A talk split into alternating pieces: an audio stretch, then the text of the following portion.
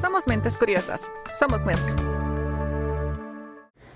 Bienvenidos a todos a otro podcast de Merck. Mi nombre es Carmen Lucía López, analista de proyectos digitales, y conmigo se encuentra Carol Iescas, experta digital para Centroamérica y Caribe. Carol, un gusto estar aquí contigo. Hola Carmen, muchas gracias por la introducción. Es un gusto acompañarte el día de hoy. Un dato curioso y para las personas que tienen buen oído, Carol es nuestra voz estrella. Ella abre y cierra todos los episodios, así que si les resultó familiar fue por eso. Y bueno, hoy es 8 de marzo, Día Internacional de la Mujer, y quiero abrir esta conversación con una pregunta, y es, ¿qué hubiera pasado si Albert Einstein hubiera nacido mujer? Probablemente hoy no sabríamos quién es Albert Einstein, a lo largo de la historia se ha suprimido la contribución de las mujeres en las ciencias, atribuyendo sus logros a sus colegas de género masculino. Y la desigualdad de género no es una novedad hoy en día. A nivel global, las mujeres son menos de un tercio de las investigadoras y solo el 3% han obtenido un premio Nobel según la Organización de las Naciones Unidas para la Igualdad de Género y Empoderamiento de las Mujeres en un estudio que realizó en el 2020. Y relacionado a este tema, quisiera, Carol, que me comentaras un poquito sobre qué sabes del efecto Matilda. Con gusto. Este movimiento es en honor a Matilda Jocelyn Gage, una mujer activista que denunció la injusticia de haber ignorado los hallazgos de brillantes científicas a lo largo de la historia. No More Matildas es una campaña de la Asociación de Mujeres Investigadoras y Tecnólogas e inició en España. Su objetivo es aumentar la presencia de las científicas en los textos escolares y fomentar de este modo las aspiraciones profesionales de las niñas. Carol, ¿y para ti como mujer en ciencia qué significa esto para ti? Para mí, como mujer en ciencias tecnológicas, significa bastante, pues incentiva a que más niñas tengan ejemplos a seguir y se conviertan en niñas jóvenes o mujeres STEAM, o sea, mujeres en ciencias, tecnología, ingeniería y matemáticas, por sus siglas en inglés. Hace unos meses se realizó un congreso en conjunto con el gobierno chileno promoviendo la ciencia en niños. Y quiero resaltar un par de datos curiosos que ellos mencionaron. Y es que a los 6 años un niño ya sabe más o menos que quiere estudiar en la universidad. Pero lo verdaderamente asombroso fue que a los 12 años, más del 50% de las niñas ya había decidido ejercer una profesión relacionada al cuidado de la sociedad, descartando por completo profesiones científicas.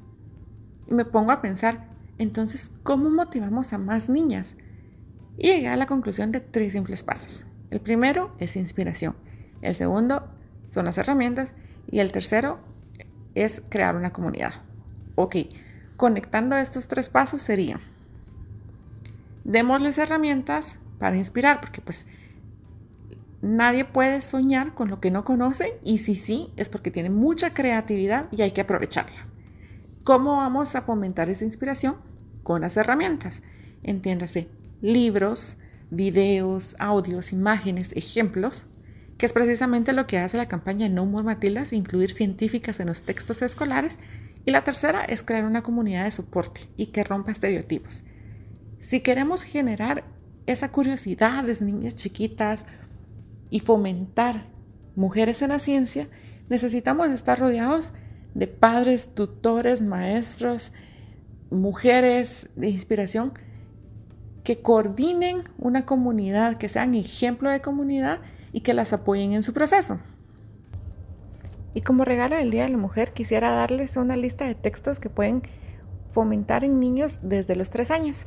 Por ejemplo, lecturas en niños de 3 a 9 años. Cuentos de buenas noches para niñas rebeldes. Lectura para 4 a 8 años. Rosa Pionera, ingeniera. 5 años. Mira, soy científica. 6 a 9 años. Mi primer libro sobre ella. 8 años en adelante. Olga y la extraña criatura sin nombre. Y de 14 años en adelante serían 17 mujeres, premios Nobel de Ciencias, y el segundo libro, Sabias, la cara oculta de ciencia. Por último, quisiera cerrar este audio, Carmen, con otro dato curioso de este congreso, y es que las niñas relacionan la ciencia con obligaciones, con tareas, con algo aburrido, mientras que los niños lo relacionan con diversión. Para ellos es experimentos, juegos, curiosidad. Por lo que hago el llamado a los tutores, padres de familia, comunidad, personal en educación, que nos tomemos la tarea de combinar la ciencia con otro factor como, no sé, la tecnología, la física, los experimentos, juegos, soluciones, resolución de problemas, algo que sea de interés para las niñas y así eh, estaríamos apoyando la campaña de No More Matildas. Tener esos ejemplos de científicos en textos escolares para nosotros sería generar esa curiosidad y diversión en la ciencia para tener más niñas STEAM. Muchas gracias, Carmencita. Fue un honor poderte acompañar el día de hoy. Gracias Carol por acompañarnos en este episodio. Definitivamente existen muchas variables que juegan un papel fundamental aquí. Es importante el reconocer que existen movimientos que fomentan a la mujer y el conocimiento científico y es nuestra obligación, ya sea como padres de familia o como actores en la sociedad, el fomentar que las mujeres y las niñas se interesen en ciencia y puedan descubrir que la ciencia no se trata solo de género, la ciencia es para todos y todos somos capaces de poder ser parte de esto. Feliz 8 de marzo a todos y como último punto para Merck, ¿qué significa ser mujer?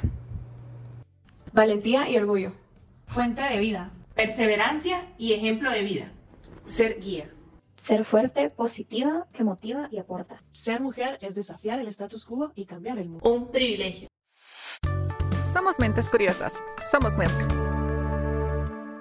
Esta presentación ha sido desarrollada a solicitud de Merck S.A. en virtud de un contrato suscrito entre dicha empresa y el profesional.